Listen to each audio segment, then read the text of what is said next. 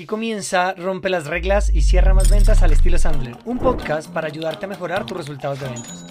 Nos han vendido una idea falsa de que vender es hablar mucho, convencer a toda costa, manipular y simplemente ofrecer un producto o un servicio. Y las ventas son otra cosa totalmente diferente. Se trata de generar confianza, de ayudar a los prospectos a descubrir sus dolores a través de preguntas y hacer presentaciones exitosas solo cuando haga falta.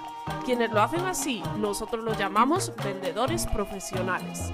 Estos vendedores logran cada día no pelear por precios, acortar ciclos de ventas, llegar a los verdaderos tomadores de decisión, decidir para quién sí y para quién no es su producto o su servicio, lo que resulta en trabajar mucho menos y ganar mucho más. En este podcast vas a aprender tres cosas, las actitudes, las técnicas y los comportamientos para que tú también te conviertas en un vendedor profesional. Así que si eres vendedor, gerente responsable de las ventas o dueño de negocios, este podcast es para ti. Yo soy Paula Manteiga.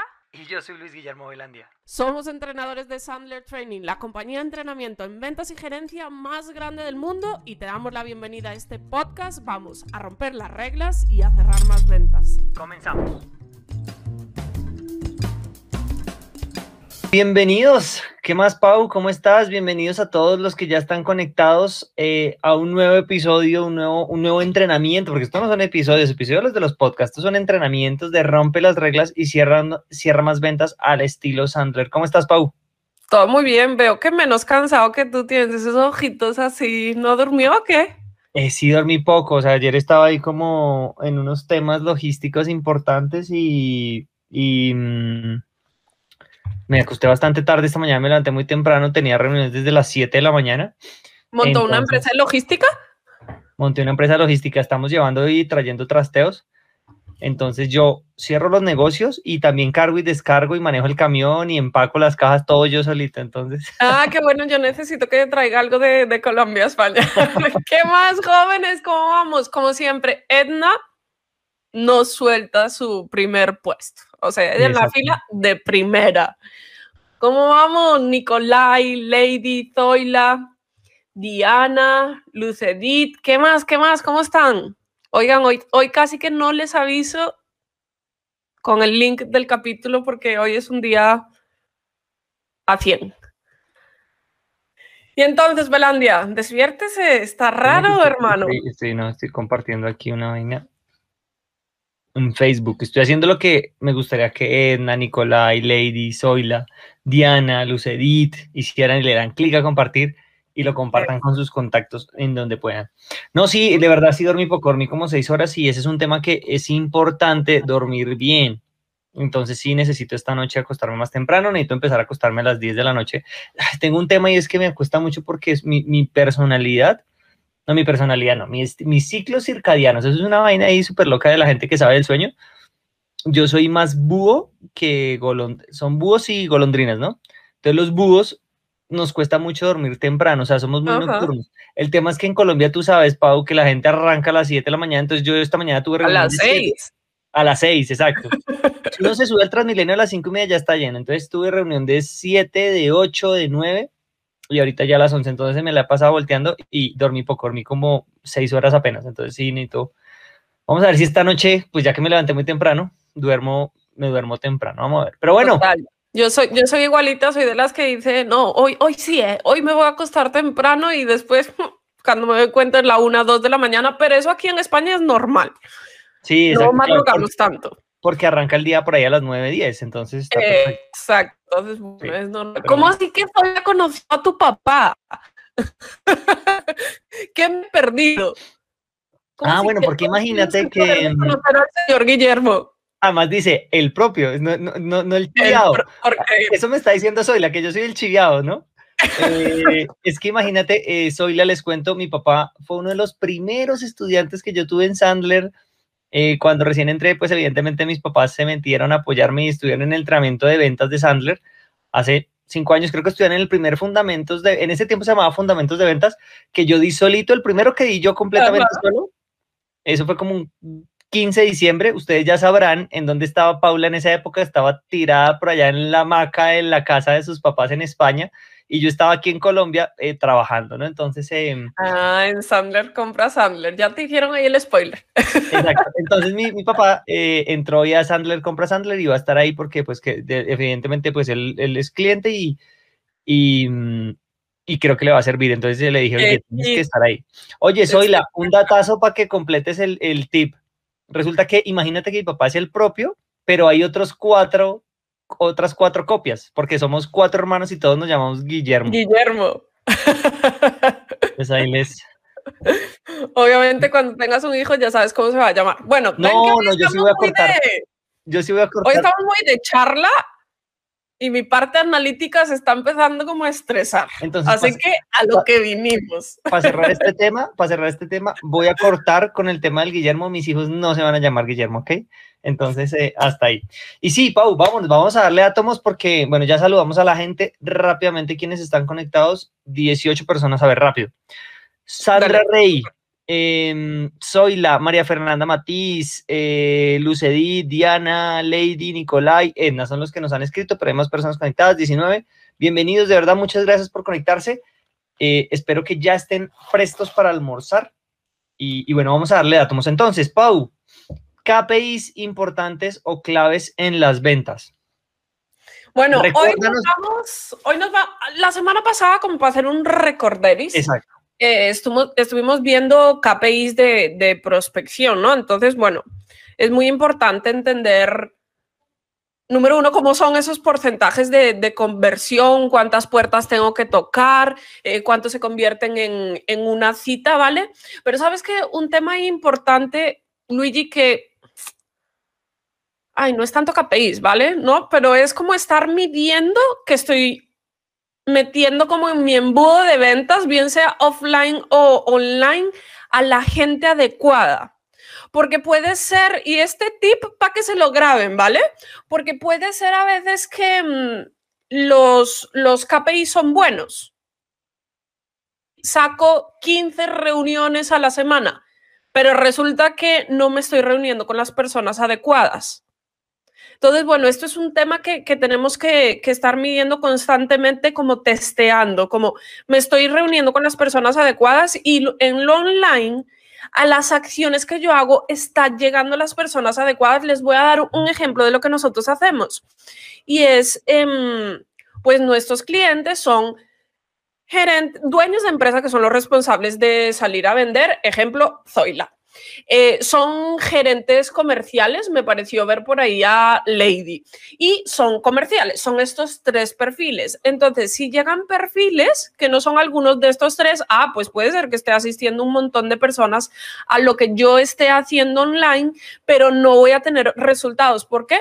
Porque no llegan las personas adecuadas. Y lo mismo en el offline. Si yo tengo 15 reuniones a la semana, pero no me estoy reuniendo con las personas adecuadas, pues no voy a cerrar ventas. ¿Por qué? Porque no me estoy reuniendo con los que sí son prospectos. Entonces, bueno, no es un KPI en sí, pero sí es algo que hay que estar midiendo, que hay que estar como testeando. ¿Ok? No sé qué opines, Luigi. Em, sí, tal cual. Porque, ¿sabes qué pasa? Que hay un tema clave y es que puede, eso puede dañar tus KPIs.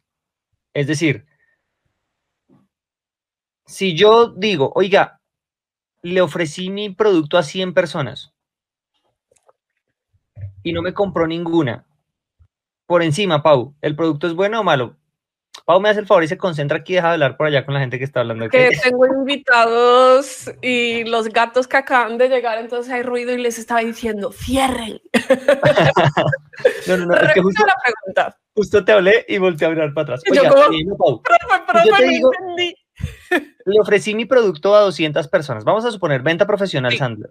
Listo. Y todos me dijeron que no. Okay. ¿Cuál es la primera lectura que tú haces? Para mí, ejercicio número uno, no estoy llegando a la gente adecuada. Es que allá voy, uso, y pero ¿qué diría una persona normal? O sea, un vendedor tradicional. El producto es malo.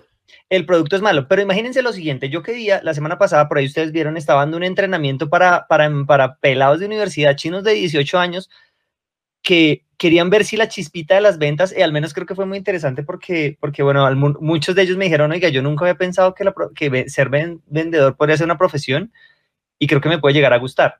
Pero entonces imagínense que yo hubiera abierto una oferta de un curso de 1.500 euros, de 1.500 dólares, 1.300 dólares para estos chinos de 18 años. ¿Qué chino de 18 años? No lo va a tener. Entonces, yo voy a pensar que resulta que, que mi producto es malo, que, el, que, o sea, que mi KPI no, me, no está funcionando bien, pero es lo que dice Pau, te está dañando el KPI, no llegar a la persona adecuada. Entonces, eso es un tema delicado. Es que pueden ser muchas cosas, ¿no? Pero bueno, la, que esa es la primera etapa, yo diría, obviamente, y esto que se lo decimos siempre, o yo se lo digo siempre a, a todos nuestros clientes, alumnos, ya no son ni clientes, alumnos, son como familia, ¿no? es como el método siempre tiene las sobrinos, Pau. Sí, tal cual. El método siempre tiene las respuestas. Sí. Entonces, está claro que en el proceso algo falla. Entonces, hay que ver como todas las como las alertas, que puede ser, oye, no estoy llegando a la gente adecuada, no estoy generando entendimiento y confianza, no estoy calificando, no estoy descubriendo el presupuesto. Pero lo último que pensaría es, el producto no es bueno, pensaría es, no estás vendiendo bien. Igual. O el proceso estás haciendo mal. Correcto, Paulisto. Entonces, bueno, teniendo eso en mente, eh, hay muchas estrategias para que no se, porque les digo, los números pueden ser muy fríos. En algunas oportunidades hay que ser frío, pero en otras hay que tener todo un contexto. Para que un número sea importante y lo puedas utilizar como medición, tiene que tener un contexto y tienes que tener toda la información para poder usar ese KPI, ¿ok? Y, y tienen que pensar lo siguiente, que al final es que las ventas pues son como cualquier otra profesión, ¿no? Y pues detrás siempre es toda una estrategia que uno tiene que estar en capacidad de analizar. Cualquier estrategia que utilices. Que yo hago más en frío, que voy a eventos networking, que hago eh, acciones online. Al final, todos son estrategias que uno tiene que estar en capacidad de analizar para optimizar. Entonces, bueno, al final, resumen, prospección, foco en cuántas puertas nuevas em, toco, cuántos tratos tengo que cerrar y pues cuál es mi meta de, ventas. Como recuerdan, en la parte online era un poquito diferente. Ahora ya nos vamos a meter en calificación, que es, ya di el paso inicial, que es el de atraer a alguien a mí. Utilice la estrategia que utilice, bien sea online, bien sea offline. Ahora empieza eh, la venta, empieza el proceso de venta es calificar realmente, pero pues es el proceso de venta. Entonces, Luigi, arrancamos por offline. O sea, ¿cuáles son esos KPIs? Y mira que creo que es más sencillo los KPIs de calificación que la primera etapa. O sea, que prospección. Sí, se van reduciendo con el tiempo, porque claro, evidentemente van quedando menos personas y vas midiendo menos cosas. Entonces, eh, igual uno puede ser tan profundo y puede llegar a medir cosas muy al detalle. Yo lo que les digo es lo que les decía Paula la sesión pasada, enamórense de lo básico y no se estresen tanto, porque también puedes empezar, si tú vas a hacer arroz, tú podrías decir, ok, puedes medir cantidades, pero tú también podrías empezar a contar granos de arroz que miden más de 2 milímetros y granos de, o sea, también puedes empezar a medir al detalle y hay información que puedes tener, pero que realmente no te sirva tanto para tomar decisiones y si te vas a desgastar mucho en la toma de decisiones, entonces tampoco te estreses tanto. Por eso digamos que hoy vamos a tenerlo, vamos a decir menos KPIs que la vez pasada para tenerlo muy puntual. Pero vamos a hacer un repaso para que lo tengan súper claro rápidamente antes de meternos en esto, Pau, y es este tema puntual. Y es... Y no pierdan el foco, perdón, Luigi, de los KPIs. Para mí tiene dos focos. Eh, número uno, saber que estoy haciendo la cantidad de trabajo que necesito hacer pues, para llegar a las metas de ventas a las que quiero alcanzar, pues para poder hacer en mi vida personal lo que quiero hacer. Eso, número uno. Y número dos, poder ir mejorando las estrategias. Esos son los dos focos. Entonces, cuanto menos KPIs, mejor, pero tienes que poder tener claridad de esas dos. ¿Estoy yendo por el carril correcto o resulta que voy en contravía? Exactamente, correcto. Entonces, bueno, para que vayamos estableciendo nuestro vocabulario y todo lo tengamos súper claro, vamos a... a ¿Cómo, cómo? ¿Va, ¿Va, a utilizar pizarra? Claro, evidentemente. Entonces le, voy a pedir, ahí al equipo de producción que nos ayude a compartir el tablerito em, para, para que podamos eh, aterrizar este tema. Entonces. Dale, listo. Mira, por ahí tengo Andrés. Andrés, bienvenido. Javi, nuestro director de, mm, de producción que nos... Ah, uy, están volando esta gente. Muy bien. Gracias, Javi. Gracias, Pau. Nuestro equipo de Partners for Startups, ya saben, si necesitan producción audiovisual, son muy rotos. Bueno, entonces, eh, tenemos, recuerden que el proceso es este, ¿cierto? Tenemos aquí sospechosos, tenemos acá prospectos y tenemos acá clientes, ¿cierto? Sí. Acá este proceso, pasar de acá a acá, es lo que habíamos hablado y aquí hablamos porque esto es hacer prospección. Esto, y estos fueron los KPIs que vimos la sesión, el, el episodio pasado. Y pasar de acá a acá es lo que llamamos calificación. Bueno, calificación y cierre. Sí, exacto. Calificación y. A la larga, ¿por qué digo que solo calificación? Porque tú sabes que en el método Sandler el cliente se cierra solo. Si haces bien tu trabajo, el cliente. Sí, pero bueno, para no generar confusión, porque si vamos a ver KPIs de cierre, pues ahí va a ir calificación y cierre. Exacto, calificación y cierre. Entonces, chicos, esto, todo esto. Ahí quedó. Es vender. Que alguien pase de acá a acá, pero no pase aquí, igual tú saliste hoy a vender, sí, y tienes que decir vendí. Es que yo creo que también a veces, muchas veces nos frustramos, y creo que me estoy saliendo del tema, porque yo nunca me he salido de un tema. ¿Cuándo me he visto de un tema? No, pues como se te ocurre, tú es enfocado al grano, llegas a lo que vinimos y chao, se acabó.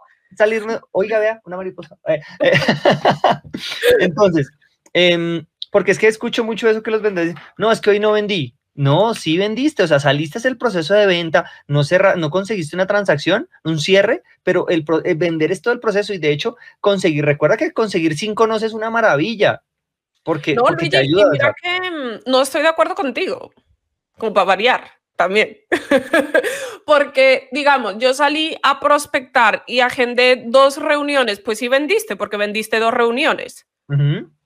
O sea, uno realmente o, obtuve eso, lo que tú dices, dos, dos nos.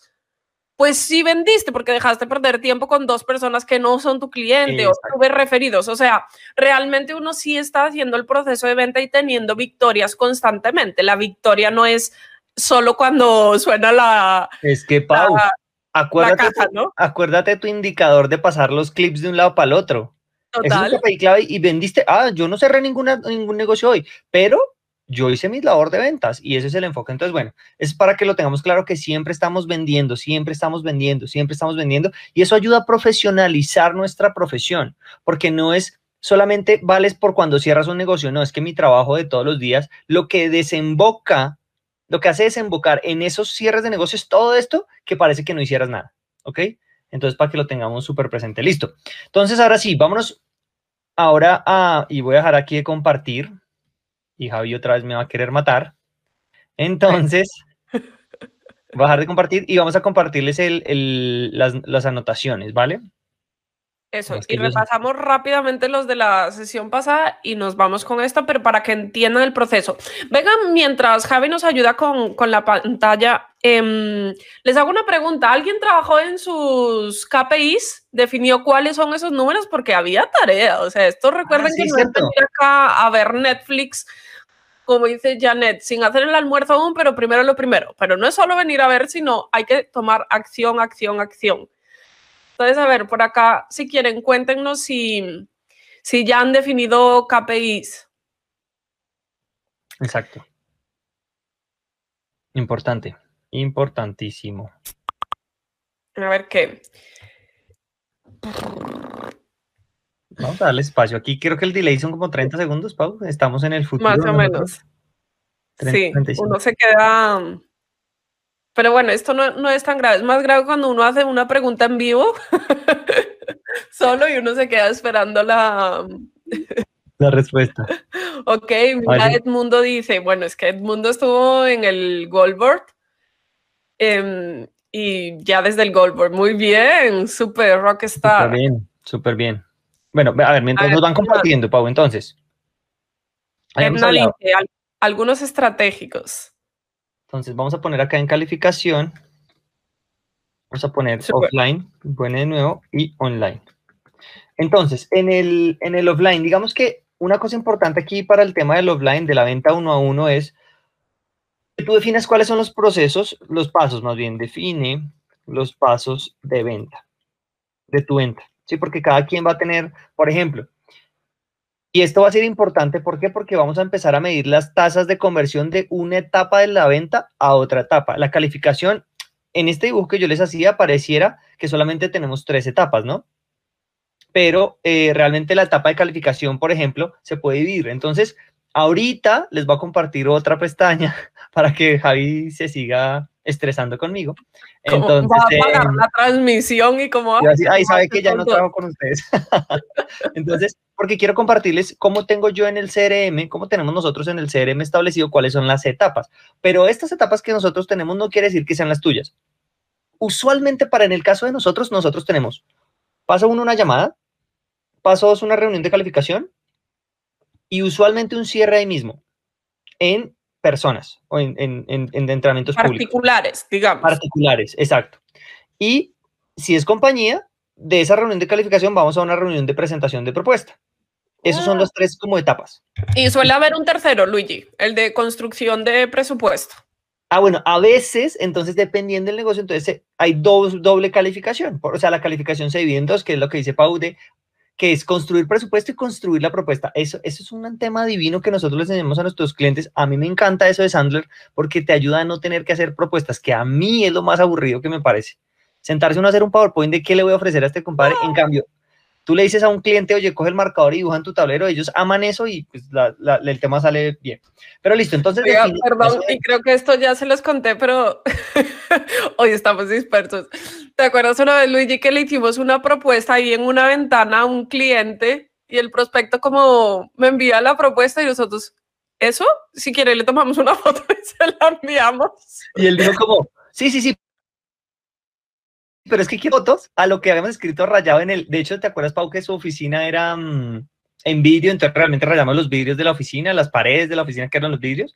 Le tomamos fotos, se lo enviamos por WhatsApp y ahí quedó la propuesta y esa, fue, la propuesta. De hecho, ¿te acuerdas que él llamó al financiero? Lo llamó, llamó al financiero y le dijo, mire, esto es lo que vamos a hacer. Y le señalaba todos esos rayones. Y listo. Y no tuvo. No, no, nos dispersamos más, pero me acordé. De, Entonces, bueno. Entonces, los pasos de la venta hay un primer indicador que, mm, que, este es el paso uno, pero hay un primer indicador y es que es el, puente o el, punto de conexión entre los indicadores que habíamos hablado la vez pasada de prospección a los indicadores de calificación. Y el primer indicador es contactos, eh, más bien prospectos contactados. El último indicador que teníamos en prospección era prospectos por contactar, ¿no? Aquí dice prospectos prospectos contactados. Es decir, aquí en prospección tú tenías, miren, nosotros teníamos por acá en offline, número de contactos nuevos. Entonces, este número total de contactos nuevos, número total de contactos nuevos, eh, Ahí solo es una meta, ¿no? Ya en esta etapa es la acción, o sea, cuántos contactos realmente hice. Por ejemplo, veo que Nicolai puse ahí como, tengo que hacer 10 contactos diarios a prospectos. Nicolai, me encanta porque lo hiciste súper concreto, te felicito. Entonces, esa es la meta, pero ahora es la acción. O sea, hoy, ayer hiciste 10 contactos nuevos. Exacto, eso es una buena pregunta. Entonces, bueno, em, y ojo porque, porque hay dos momentos de KPI. Recuerden que en prospección hay cosas. Hay que conseguir primero los 10 teléfonos y después marcar los 10 teléfonos. Son dos momentos diferentes. Entonces, contactos nuevos es tener el listado de los 10 teléfonos y contactados, es decir, ya los llamé. No importa, chicos, si contestó o no. No importa.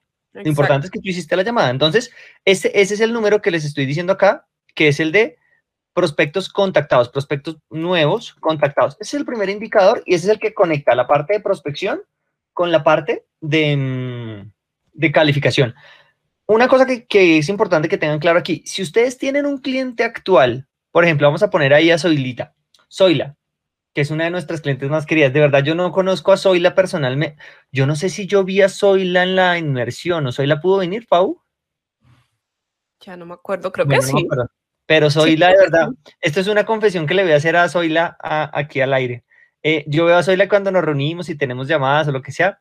Zoila es como papachable, me dan ganas de abrazarla. Entonces, eh, no, hay muchas personas acá. Nicolai sí estuvo en la inmersión. Bueno, pero a Nicolai yo todavía no lo he visto como para que me vengan a abrazarlo. Nicolai, tranquilo. Entonces, em, bueno, foco, Belandia, foco. Entonces, a lo que voy, entonces, miren, por ejemplo, nosotros a Zoila ya le vendimos, ¿cierto? Pero si Zoila me dice, oye Luis Guillermo, es que estoy pensando en tomar ya no el curso de ventas, sino el de gerencia. Y quisiera también eh, que una conversación, una de las personas que tengo en mi equipo, por ejemplo, quiere tomar a pesar de que soy la ya es cliente mío, yo lo paso a contactos nuevos porque es un prospecto nuevo, un negocio nuevo, ¿sí entienden? Entonces, un negocio nuevo. dentro de ese 10 que tenía Nicolai, por ejemplo, ese cuenta como tu listado de 10, a pesar de que sea un cliente actual, para que no se confundan de que son totalmente nuevos, ¿no? Ojo, tú también puedes ponerte una meta y allá es donde, digamos, puedes decir 5 totalmente nuevos y 5 retomando los actuales dependiendo de la industria que estés y si tienes una capacidad de recompra alta, pues lo puedes hacer también. No, y piensen los que acá, digamos, tienen ventas que son como transaccionales y, son en volumen, pues hay muchos clientes actuales pues que les compran todos los meses. Lo que pues, hablábamos ayer.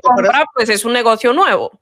Estábamos ayer hablando con un cliente y nos decía es que tengo una ventaja y es que si yo cierro un negocio hoy de 30 millones, ya sé que son 30 millones todos los meses. Entonces, ese tipo de clientes eh, pueden entrar en tus contactos nuevos. ¿Listo? Entonces, em, claro ese tema ahí. Uno, entonces, contactos nuevos. El siguiente elemento, el siguiente KPI clave, y aquí estamos hablando, vamos a ponerlo ya como en KPI. Este es número de prospectos nuevos contactados, ¿vale? El siguiente es número de reuniones de calificación.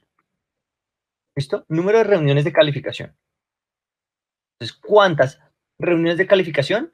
Ojo, porque aquí estamos, aquí recuerden que tenemos que hacerlo de dos tipos. Cuando nosotros hicimos preparando la venta, ¿se acuerdan que hicimos esto que están viendo acá? Habíamos hablado de, eh, de las metas. Este va a ser lagging indicator, pero de short time. Uy, aquí estoy diciendo una vaina muy loca. ¿En qué idioma le estaba hablando? ¿Qué? No le entendí ni yo. Otra vez, por favor, Javi, voy a cambiar aquí. Vamos a pasar a la pizarra, diría Paula. Pues al tablero, hable bien. Eso, al tablero. Porque em, tú puedes tener un lagging indicator, que nosotros habíamos hablado medio mal de los lagging indicators, pero no es tan mal si son en el corto plazo. Entonces, vamos a decir que es un lagging indicator, indicador retrasado o rezagado, short term, es decir, de corto plazo. Indicador retrasado, siempre falta la G, de corto plazo. Es decir, en una semana tú puedes aplicar un lagging indicator. ¿Listo? Aquí, lo aplicas acá en el día viernes. Esto es viernes. Y esto es lunes. Entonces tú puedes decir cuántas reuniones tuve en estos días. Bueno, aquí saqué como si la semana tuviera... Recuerden que, que, los lagging es poner el retrovisor. Literal, uno se sienta en el carro y ponen el, el, ¿Aló, aló? ¿Aló? Luis Guillermo. Ahora sí, creo que te había sido tú. Ya, dijiste. Recuerden que los lagging. Les iba a cambiar la vida, pero ya no sé qué era. No, mentiras. Recuerden que los lagging es poner el retrovisor. O sea, literal me meto en el carro, miro para el retrovisor y miro qué pasó esta semana. O este día. No tiene por qué ser semana, o este mes, o este trimestre, o este año. Pero, bueno, la idea es que sea un short time, como tú dices aquí. Exacto, porque cuando es un lagging indicator de short term, de corto plazo, realmente es un leading indicator, es un indicador adelantado de largo plazo, long term, largo plazo. No sé por qué estoy hablando en inglés, pinches gringos Yo de que nos llenan todos los temas. La cabeza de palabras raras. ¿Por qué? Porque tú aquí dices, ya tuve esta semana 10 reuniones, realmente estás este 10 lo miras con respecto a lo que viene hacia adelante. Entonces, obviamente estás mirando hacia atrás, pero muy en el corto plazo, porque estás mirando muy adelante en el largo plazo. ¿Listo? Aquí estamos hablando de 30 días y aquí acabas de ver 5 días. Entonces, mira que eh, ese line indicator realmente es un leading indicator de largo plazo. ¿Ok? Entonces, el siguiente elemento es cuántas reuniones totales tuviste. ¿Vale? Primer elemento, ¿cuántos prospectos contacté? Contactados o intentos de contacto y reuniones de calificación. ¿Listo? Ese es clave. Y ahorita vamos a ver tasas. Este elemento, Rockstar, tienes que saber porque, y aquí te tienes que poner una meta como muy bien lo tenía ahí Nicolai Pau que decía, mira, Nicolai nos decía, yo tengo que tener... Mm, decía, 10 contactos diarios a prospectos, dos reuniones con prospectos, o sea, tocar puertas 10 al día, reuniones de calificación 2 al día y ventas al mes 5. Exacto. Entonces, simplemente tú tienes que, ese es una, esa es una meta con un indicador de meta. Ahora tienes que aplicarle un lagging indicator a semanalmente si lo estás logrando, Nicolai. ¿Listo? Exacto. Incluso, como tú te pusiste 10 contactos diarios, Nicolai, tú deberías estar haciendo un lagging indicator al final del día. Total. Oye, ¿sí hice los 10 o no? Porque no, no dijiste 50 semanales, dijiste 10 diarios. Entonces, al hacer 10 diarios, tú tienes que decir, porque si un día hiciste 8, pues me estás debiendo 2, compadre. ¿Listo? Y tienes que irlo. Si tú no los reemplazas en el largo plazo, pues no vas a llegar a la meta. Sencillo. Y Luigi, y eso es lo, lo que los que acá mm, son comerciales, digamos, no son dueños. Generalmente no nos gusta tanto esta medición, ¿no? Y esto es lo bonito de los números en las ventas, que cuando realmente uno entiende para qué son, para qué me sirven, y yo estoy midiendo adecuadamente, me permiten hacer que los números jueguen a mi favor en las ventas. O sea, que si hago lo que tengo que hacer, los resultados se van a dar y cero estrés, porque qué mamera llegar a final de mes y decir, Dios mío, ¿de dónde? ¿Sabe qué? Le doy descuento. Si no compro ya el mes que viene, mm, va a estar al doble. Y empieza como ese estrés, esa ansiedad de cerrar, cerrar. Cuando yo voy midiendo día a día que estoy haciendo lo que tengo que hacer, Ajá. el estrés desaparece. Exactamente. Ta- Es que es tal cual, porque tú simplemente tienes que, de verdad, dame ese ejemplo que tú hiciste, Pau, de los clips. Porque así como Pau aplicaba el tema de los clips para, mm, para las llamadas, tú podrías poner, oiga, voy a comerme una manzana cada vez que tengo una reunión. Y entonces ya sabes, aquí tengo 20 manzanas, al final de la semana no me tienen que quedar manzanas. Y, y eso te data, y tú, el nivel de satisfacción va a ser muy alto cuando sabes que hiciste lo que tenías que hacer. Comerte las 20 manzanas porque tuviste 20 reuniones. Listo, siguiente indicador, entonces eh, ya dijimos número de prospectos nuevos contactados, número de reuniones de calificación y número de propuestas presentadas. ¿Listo? Esos digamos que son los tres números enteros. y cuando digo enteros me refiero a números, o sea, eh, no es un porcentaje, es un número, ¿listo? Es un número, es un estándar. Eso te va a ayudar, este, este, esto, tenerlo claro, te va a ayudar a construir lo que vamos a llamar porcentajes de conversión. No sé si estamos compartiendo la pantalla, Pau. Sí, sí, estamos compartiendo. Y bueno, antes de ver lo de los porcentajes, algo importante que tienen que tener en cuenta respecto a reuniones de calificación y propuestas presentadas, ¿vale? No esperen que estos números sean para nada iguales. Si los números, a no ser que ustedes sean unos mega ultra rockstars y hagan una prospección así, una animalada, obviamente las reuniones de calificación van a ser más que las propuestas presentadas. Evidentemente. Si están presentando propuesta a todo el mundo con el que se reúnen, hay algo que yo les puedo asegurar, que están haciendo mal el proceso.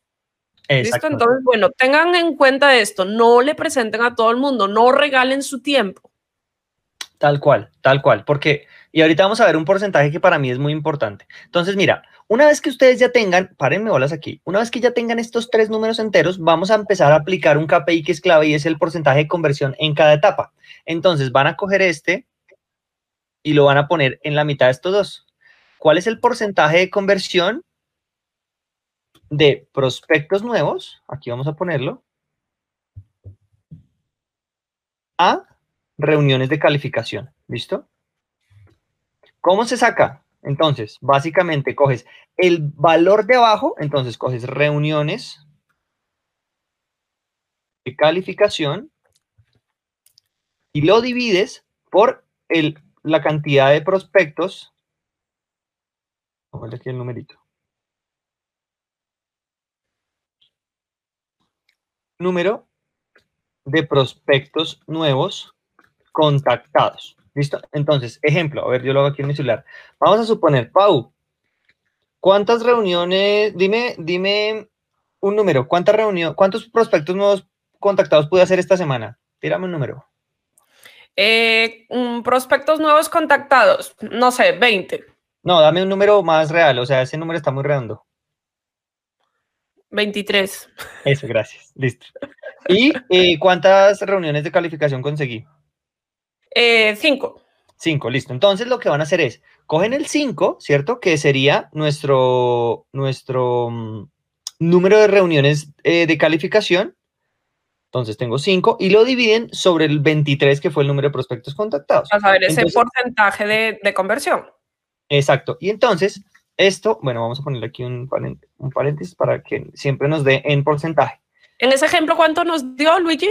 Ya te digo, por, entonces, por 100, ¿listo? Y en este caso, en este ejemplo que hacíamos, nos da un porcentaje de 21,7%. Es decir, tú más o menos el 20% del 20% de contactos nuevos consigues que quieran reunirse contigo.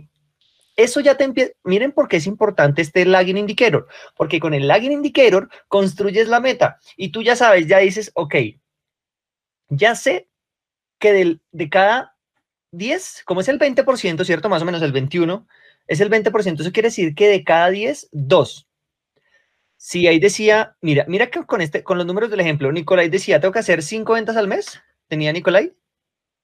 5, sí. Exacto. Entonces ya sé que si yo cierro el 20% de 5 sería, tengo que hacer más o menos 20, como unas 25 reuniones de calificación, ¿cierto? 25 reuniones de calificación.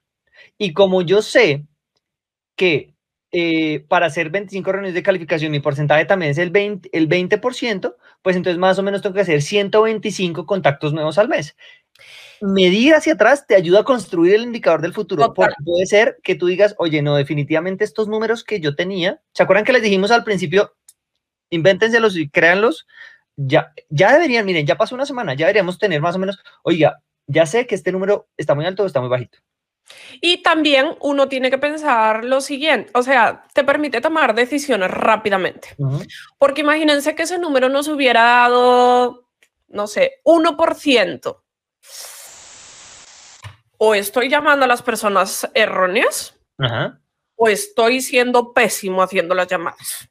Y perdón que sea tan brutalmente honesto, pero no hay otras alternativas. O no llamo a la persona adecuada, bien porque no es el tomador de decisión o bien porque no es mi prospecto, porque muchas veces el error como vendedores es creer que todo el mundo es nuestro prospecto y nada que ver. ¿Cómo así, no? despedido. O como todavía tiene trabajo. o estoy haciendo una muy mala llamada de, prospección.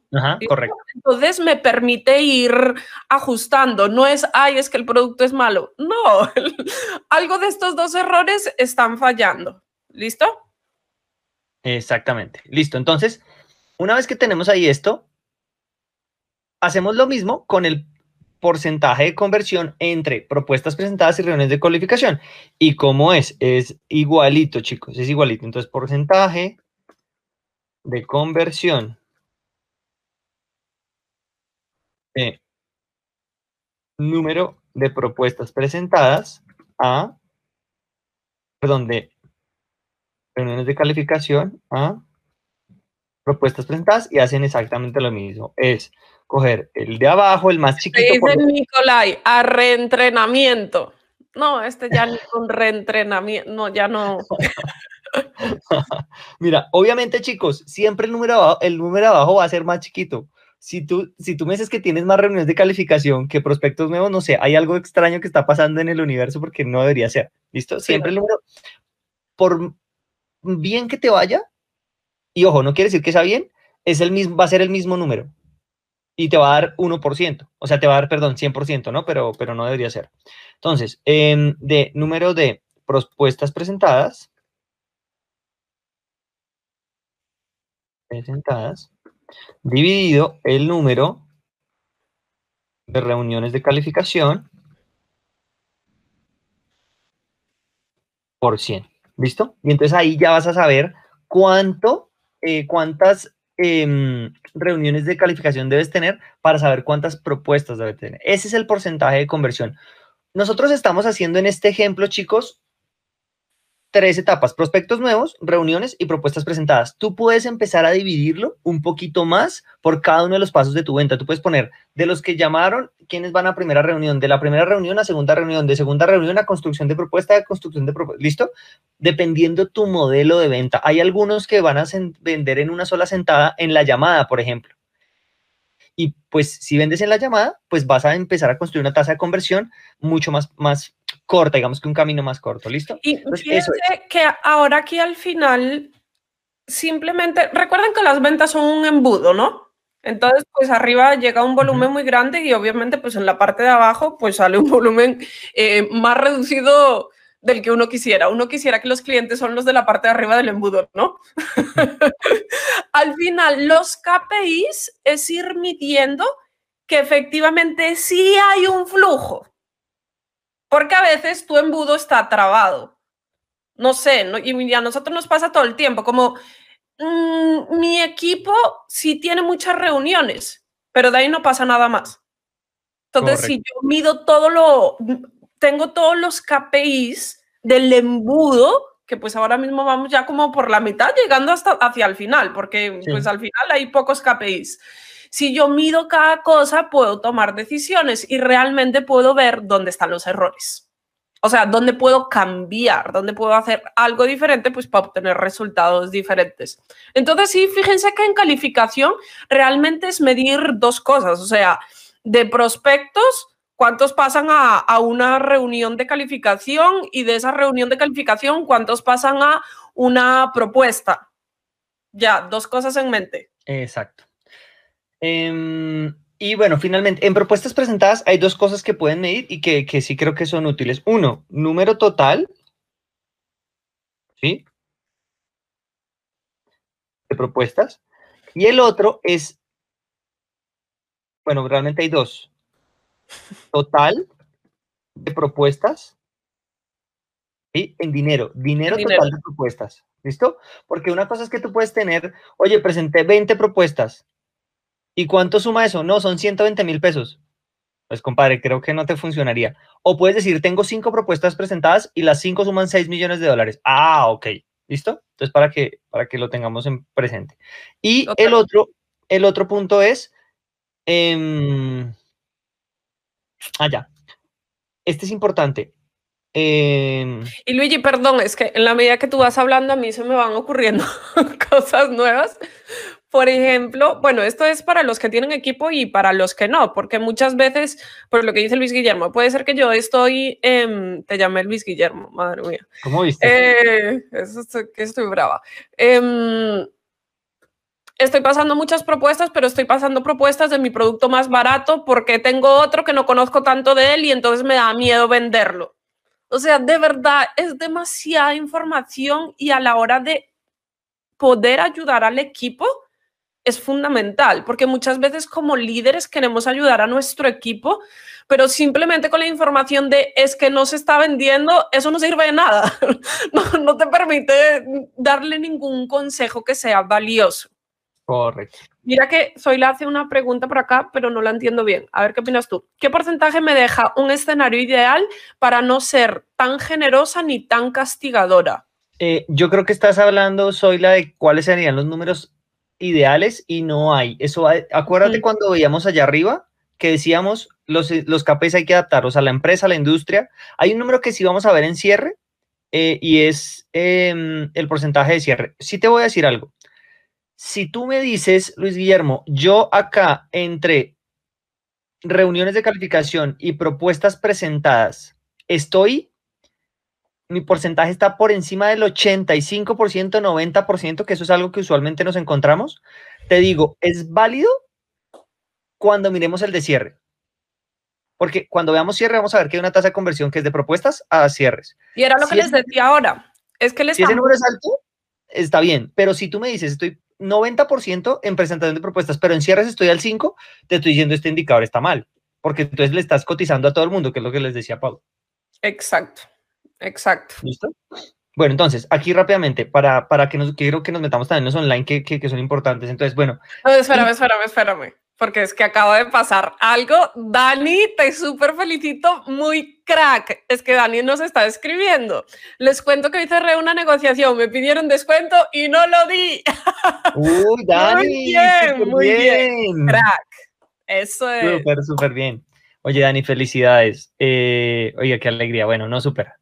Em, bueno, entonces nada, otro, otro indicador importante es el de propuesta promedio. Y ahí tú ya sabes más o menos porque eso te va a ayudar. ¿Se acuerdan cuando hablábamos del ticket promedio? ahí tú ya vas a saber exactamente en cuánto está más o menos tu, tu propuesta promedio. ¿Cómo se saca? Simplemente el dinero total de propuestas presentadas dividido el número total de propuestas presentadas. Y eso te va a dar un número, te va, y ese número es pesos. ¿Listo? Entonces tu propuesta promedio son mil pesos, son mil quinientos pesos. Y ese indicador va a ser muy bueno para construir tus metas también a futuro. ¿Ok? Entonces este, esto, estos te ayudan a medir para atrás, a ver cómo vas y a construir el futuro para ver qué tienes que hacer. ¿Listo?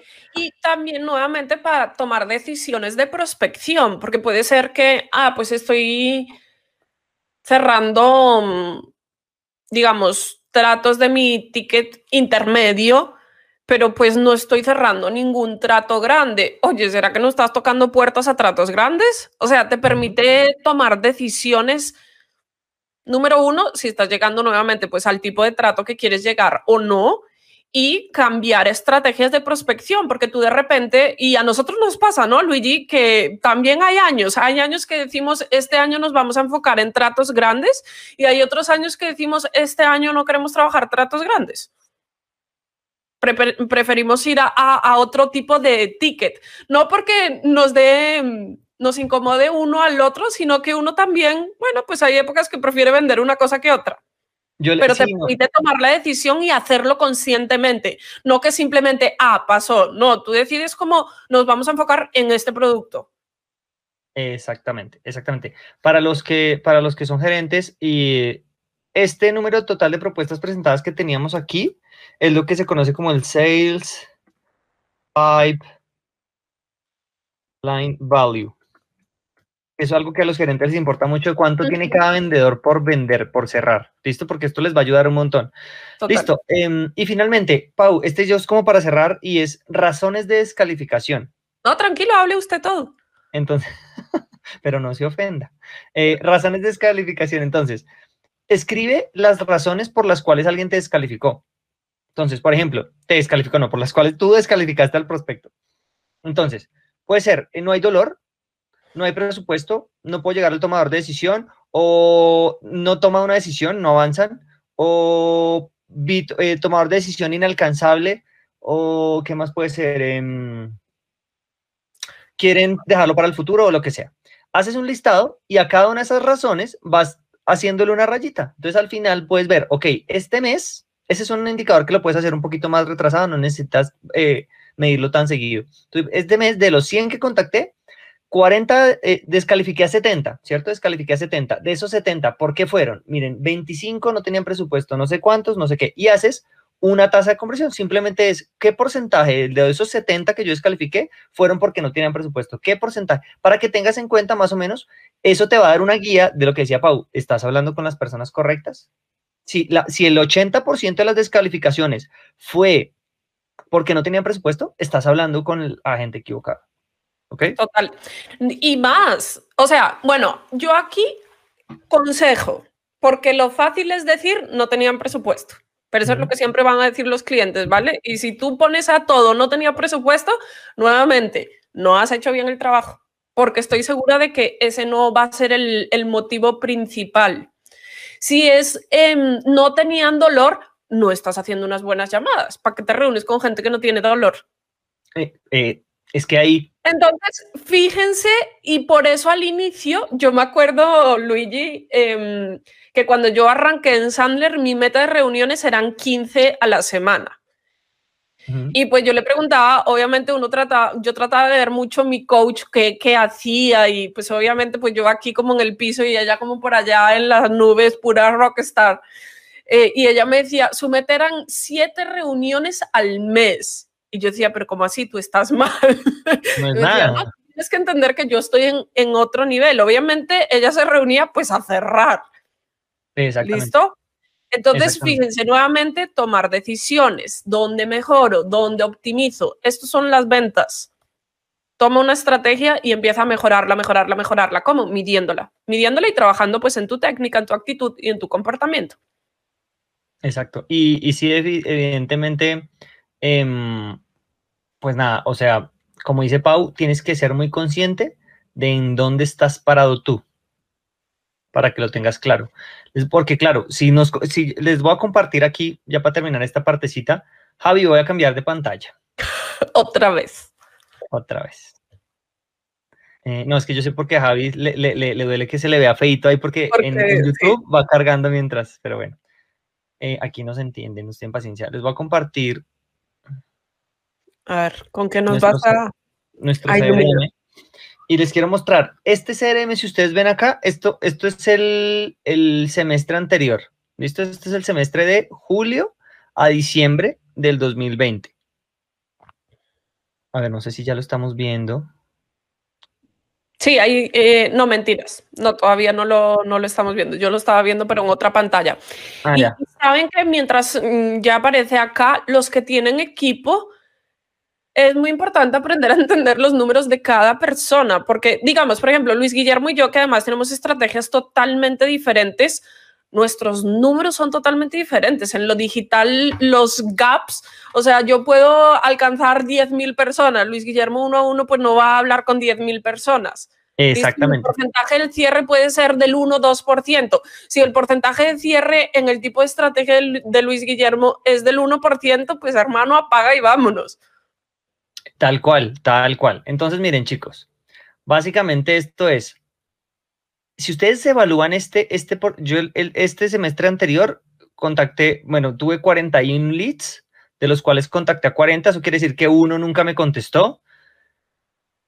Y de aquí, miren, estas son las etapas que nosotros tenemos por contactar, contactado, calificación agendada, eh, perdón, calificación por agendar, calificación agendada, cumplimiento por agendar, cumplimiento agendado y cumplimiento entregado. Para nosotros, propuestas presentadas son cumplimientos entregados. ¿Listo? Entonces, básicamente son estas. De estas 24, cerré 17. Aquí vamos a, a- este porcentaje de conversión para mí es muy importante y vamos a estar eh, viéndolo más adelante. Pero, miren, mi tasa de cierre fue del 41% en el semestre anterior. Evidentemente, esto es en tratos corporativos y otros tipos de tratos.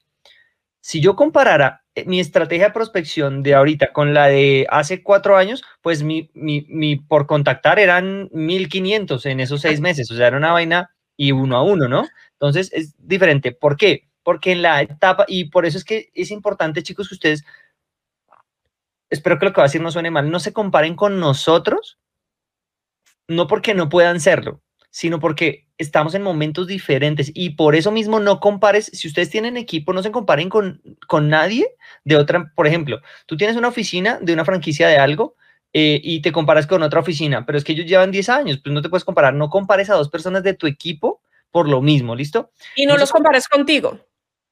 Eh, eh, exacto, y no, porque si no vas a destruir su autoestima. Entonces, mira, si nosotros nos... Hay un tipo que se llama John Russell en, en la red de Sandler. Ese tipo vende muchísimo más que Paula y yo, pero porque el compadre lleva 17 años en Sandler. Más. Más. Entonces, está, es está en otro leyenda. momento, ¿no? Mi meta, por ejemplo, es que yo aquí tuve una tasa de cierre de, del 17%, es decir, del 41%, perdón. De todos los tratos, de cada 10 que me llegó, cerré 4. ¿Listo? Eh, este número es importante para yo saber que si yo quiero cerrar esta misma cantidad, lo, lo junto con mi ticket promedio y entonces ya sé más o menos cuánto debería estar vendiendo este semestre. ¿Listo? Y ahí Entonces- es cuando, Luigi, los que, por ejemplo, el mundo que decía por ahí, sí, desde el Goldberg, cuando yo llevo ya tiempo midiendo, es, hace que las planeaciones cobren cada vez más sentido. O sea, Ujú. las planeaciones realmente sirvan y vuelvo a lo mismo. Uno viva tranquilo, porque las ventas es una profesión espectacular cuando sabes hacerlo. Es una profesión horrorosa. Iba a decir otra palabra, pero me salió una más bonita que es horrorosa cuando uno no tiene ni la más remota idea de para dónde va. Exacto. Horrible. Y bueno, aquí para terminar, y nos metamos ya, Pau, en lo digital y es Igual lo digital es muy chiquito y va a ir enlazado con, con lo tuyo. con esto. Miren, no tienen que hacer, si ustedes tienen, son juiciosos y llenan su CRM, si alguien quiere que, le dice Luis Guillermo, ¿qué CRM usas? Este es Pipedrive. Si alguien quiere, nosotros les podemos regalar un mes para que lo prueben y lo usen y si les gusta, pues lo compren y les compren a Pipedrive. Em, no es más, pero, pero miren que esto te hace la tarea. Tú simplemente vas metiendo los contactos y él te los va contando, todos los que metiste nuevos, te va diciendo cuál es el porcentaje de conversión en cada una de las etapas. eh, te puede decir, yo también puedo aquí hacer esto por valores. Entonces miren que aquí salen los, los valores de cada prospección, te sale al final el total. Bueno, el CRM les va a ayudar un montón a resolver este tema de, mm, de, de los números, los indicadores. El CRM te ayuda un montón a construir esos indicadores de una manera muy fácil para que tú no tengas que estar construyéndolo. Si no tienen CRM, se los mega recomiendo usar porque es clave, clave, muy importante que realmente podamos em, medir. Te ayuda, o sea, déjenle eso a la tecnología, ya se sabe. ¿Para qué se ponen ustedes a formular en Excel? Luis Guillermo, es que un CRM vale 10 dólares al mes. Sí, yo te pregunto, ¿cuánto te vale no tener un CRM? Y no estoy hablando de esto, estoy hablando de otro, estoy hablando de cualquiera. Hay cosas que hay que invertirles y ahí yo mi sugerencia es, tengan un CRM, pero úsenlo, úsenlo, porque si no, ahí es donde se pierde la plata. Bueno, Pau, creo que ya acabamos Totalmente. con parte, ¿no? O no sé si quieras agregar algo, ahí quedamos bien, ¿no? Sí, vamos a... No, yo creo que ahí está bien, vamos a como enlazarlo con, con el online, porque realmente como, es que en online hay como muchos caminos, ¿no? Puede ser que de online me voy a offline, que sea todo online. Entonces, bueno, quiero darle como un poquito guías de, de qué medir ahí. Entonces, Javi, volvemos al tablero de, de, Luis Guillermo. Al tablerito. Al tablero no, al... Al, al Dynalist. Listo. Exacto. Mira, Zoila dice, lo quiero. Eh, Zoila, escríbele a Luigi, pues por WhatsApp, escríbenos por WhatsApp y, y te ayudamos con el tema de Pipe. Entonces, vamos a ver ahora online. Algo que tienen que tener en cuenta aquí es, en online hay estrategias muy diferentes, ¿vale? Entonces, hay estrategias que son largas, como que yo voy entregando contenido, no sé, durante 15 días, durante un mes, durante el tiempo que sea, es una estrategia larga y yo tengo que ir midiendo los resultados del día a día. Hay estrategias cortas, estrategias donde yo pues vendo de una. Que, ojo, eso funciona si tengo muy buen posicionamiento. Pero hay estrategias donde yo atraigo a los prospectos online, pero el proceso de calificación es offline. ¿Ok? Entonces, por ejemplo, yo lo que hice fue, atraje a, no sé, a mil personas a que mm, se vieran un webinar que está grabado y si te interesa, agenda una reunión conmigo acá. Y hay miles de herramientas, no sé, como Calendly, y entonces la persona, pues ahí de una agenda la reunión. Entonces, fíjense cómo yo de una enlazo con lo que ya hemos visto es lo mismo. Es cuánto, o sea, cuántos contactos reales. En este caso no es que, que yo haya, mm, los haya contactado, pero sí llegaron a mí. ¿Ok? Entonces, ¿cuántos realmente decidieron agendar una reunión? Después es medir cuántas citas efectivas tuve, porque algo importante en lo online es, como muchas veces no hay tanto esa relación, más gente se queda en el camino puede ser que yo dije, sí, quiero reunirme con Luis Guillermo, pero no llegué a la reunión de calificación.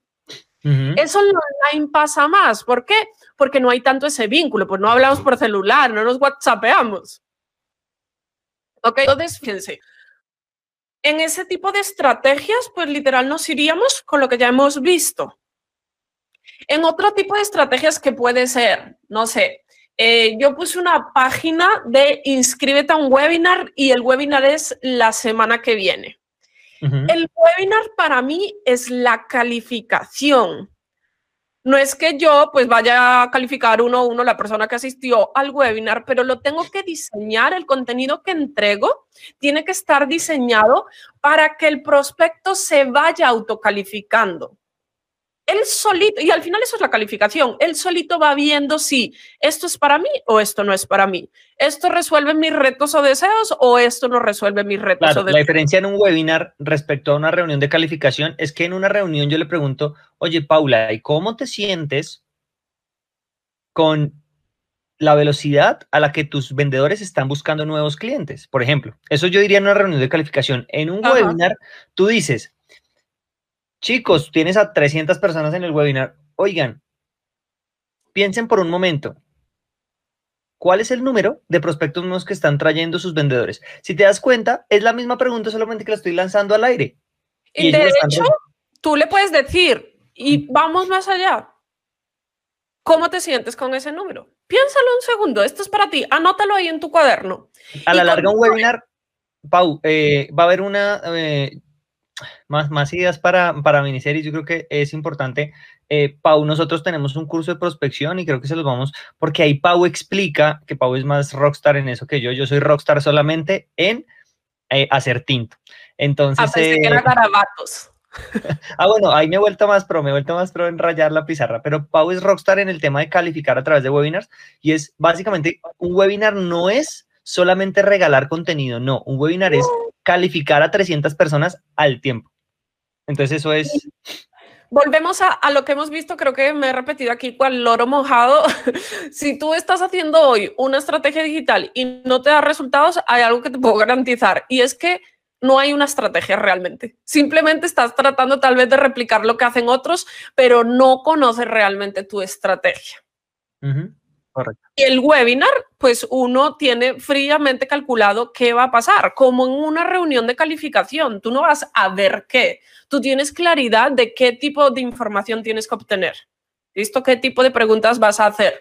Pues en el webinar es igualito, tú tienes claridad de los pasos, o sea, de qué mm, qué temas tienes que ir tocando, independientemente de que en este caso sea un poco diferente, porque pues nadie te va a contestar en voz alta, aunque uno pueda hacer que escriban en el chat.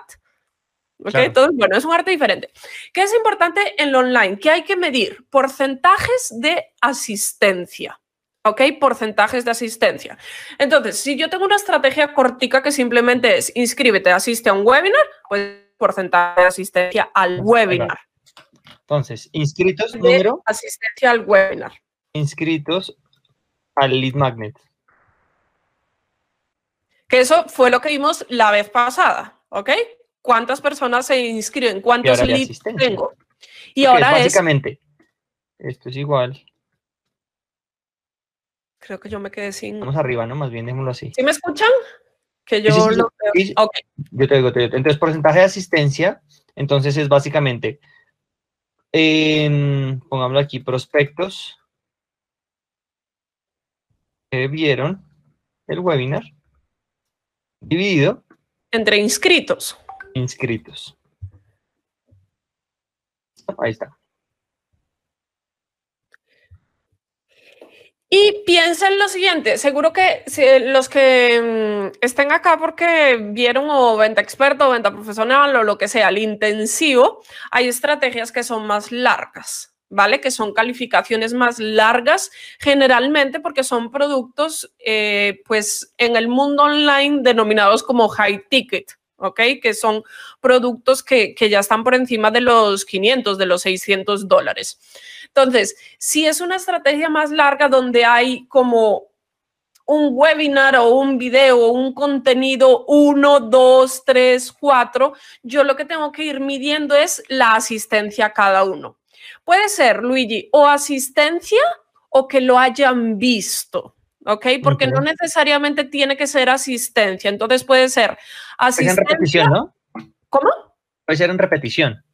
Puede ser en repetición, totalmente. Pero cuando la estrategia es larga, yo tengo que ir midiendo. Por ejemplo, venta el intensivo venta profesional es una estrategia que tiene cuatro mm, videos, pues cuatro entrenamientos. Entonces yo tengo que medir cuántos vieron el 1, cuántos vieron el 2, cuántos vieron el 3, cuántos vieron el 4. ¿Ok? Y nuevamente, igual que, que en lo que estábamos viendo ahora para el offline, obviamente ven muchas más personas el video 1 que el 4. Claro. Claro. ¿Por Porque qué? tú no Porque puedes- ellos solitos, con el, perdón Luigi, con el, con el contenido estratégico que uno define, se van descalificando. Y porque tú Ellos no puedes abrir la puerta para que alguien entre al 3. Porque si lo haces así, te estás saltando No. pasos y entonces la gente que entre al video 3 va a estar descontextualizado de lo que vio en el 1. Entonces no va a entender y entonces va a pensar que el contenido no es de valor. Pero no es que no sea valor, es que estás descontextualizado. Entonces, para que lo tengas Total. claro.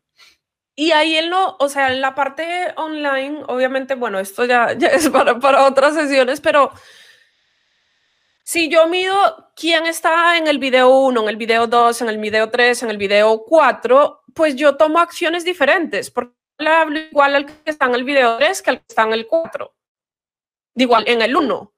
Porque si yo veo que ya vamos en el 3, pero tú todavía estás en el 1, pues obviamente online yo voy a estar tomando acciones de hermano, que ya está el 1, has visto el video 1, ve el video 1, asiste el video 1, descarga el material del video 1. Y al del 3 le voy a estar hablando de otras cosas, le voy a estar hablando de, no olvides que viene la sesión 4. Entonces, mi trabajo en lo, en lo online con los KPIs es tener información para saber en qué parte del funnel está cada persona. Obviamente nunca voy a tener nombres, apellidos ni nada por el estilo, pero tengo números. Oye, el video 1 son mil, pero en el 2 solo hay 500 y en el 3 hay 200. En el 1 y en el 3 solo hay 200, pues tengo que trabajar en empujar a esos 800 que aún no han llegado hasta ahí. Esa, es la tasa de conversión que les estoy escribiendo en la pantalla de porcentajes de acciones esperadas. Por ejemplo, Pau dice, si yo voy al video 1, espero que ellos vayan a ver el video 2. Si yo veo en el 2, espero, entonces tienes que hacer un porcentaje de conversión entre cada acción esperada, pero la acción esperada también podría ser, vieron un video, descarga unas herramientas o descarga un ebook, o llena un formulario, o haz otra cosa. Entonces, tienes que hacer un porcentaje de conversión en eso. Y una vez que, ahí, porque ahí les pusimos, miren que lo que les está explicando Pau de construir ese, ese paso a paso que a la larga es el embudo, eh, es lo mismo que decíamos arriba, así como yo tenía por contactar, contactado, calificación por agendar, calificación agendada, todo ese tema, es lo mismo, tú tienes que hacer webinar, webinar 1, eh, webinar 2, webinar 3, descargar herramientas, 4, ta, ta, ta. Entonces, porcentajes de conversión entre cada uno. Pones los números estándar para cada paso y los porcentajes de conversión. Total. Lo importante acá en lo online, Luigi, que pues es un poquito diferente a la parte offline, porque claro, pues en lo offline, pues tú tienes la facilidad de que generalmente uno tiene celular, ¿no? Y cualquier cosa puedes llamar. En lo offline no. Entonces, eh, tus o todo lo que hagas tiene que estar como enfocado en mover a la gente. O sea, la gente tiene que pasar por todo el embudo. Para venderle a todos, no para que ellos se califiquen. O sea, el prospecto solo va a tomar la decisión de esto es para mí o esto no es para mí. Pero mi trabajo como comercial, como vendedor, es tienes que precalificarte. Obviamente yo no le voy a decir eso, pero si es, estás en el uno, tranquilo, yo te voy a empujar al 2. Porque quiero venderte a toda costa. No, porque quiero que puedas tomar una buena decisión. La decisión seguramente para muchos va a ser un no. Y en lo online el porcentaje más grande son nos. Los porcentajes de cierre son mucho más chiquitos, mucho, mucho más chiquitos. Exacto. Total. Entonces, bueno, fíjense que es un mix entre ambos en, en, el online, de offline y online. Exacto, entonces, bueno, chicos, eso es, eh, ahí, ahí quedó, yo creo que es importante de nuevo que una vez que construyan su embudo, sus etapas del proceso de venta, si quieren llamarlo así, para, para cada uno de los, de los, de las etapas, de, los modelos de ventas que tenga el digital. Luis Guillermo, Paula, es que yo no tengo offline, tengo solo digital. Pues haz el digital o, solamente offline, lo que tengas, ¿listo? No te estreses. Y eh, una vez que tengan eso, repítanse este capítulo y empiecen a ver, ok, ya tengo el proceso, ¿qué es lo que tengo que medir acá? Acá tengo que medir esto, acá tengo que medir esto, aquí tengo que medir esto, y vas tomando nota y, sacando números, ¿listo? Entonces, bueno, eso es, eso es, chicos. Eh, para terminar, insisto, lo que hemos hablado, midan, midan todo el tiempo, porque si no, no van a poder saber en qué están. Em, y ya no creo que haya mucho más para... Uy, ahí estamos, vea que estamos, se, vio ahí como todo el equipo de producción en, pantalla. Eh, no hay mucho más para agregar, ¿no? No hay mucho más para agregar. ¿Qué crees, Pau? Eh, yo la verdad, lo único que les puedo decir desde mm, el punto de vista de, del online no se estresen, o sea, los números son muy diferentes, ¿vale? Eh, uno trabaja con volúmenes mucho más grandes, los porcentajes de cierre son mucho más pequeños, mucho más pequeños y mm, veces puedes tardar en tener resultados, menos vas a tener resultados. ¿Ok? Entonces, si, si las estrategias online son de medirlas todo el tiempo para poder hacer cambios y cambios y cambios y cambios y cambios. Y otro tema, Luigi, en lo online, que lo que hoy me sirve no necesariamente mañana funciona. Por eso todo el tiempo tengo que estar midiendo, porque puede ser que uno diga como, pero si hice absolutamente lo mismo. eh, pues en el mundo online cambia. Entonces tengo que estar midiendo constantemente. ¿Listo? Bueno, chicos, de verdad, gracias, Bea. Hoy otra vez, una hora y diez minutos, mantenga, hablamos mucha monda usted y yo. Bueno, usted chicos, pero bueno. Gracias, de verdad. Eh, ya saben, apliquen esto, no van a tener resultados si no aplican esto que estamos viendo. Si se queda solamente en el cuaderno, no va a servir para nada más allá de que se entretengan una hora de su día. Entonces, eh, a aplicar, aplicar. Saludos a todos los que se conectaron, de verdad, mil y mil gracias. Eh, recuerden darle like aquí abajo al video, compartirlo con más personas. A todos, a Daniela, a Zoila, a Nicolai, a Alexandra Páramo, por ahí que no le hemos saludado, a Mafe, a, a, Edna, bueno, a todos. De verdad, gracias. Nos vemos el próximo miércoles con el último episodio de esta miniserie y van a ser los KPIs de cierre. Entonces ahí ya vamos a ver unos KPIs un poquito más globales y que terminan de...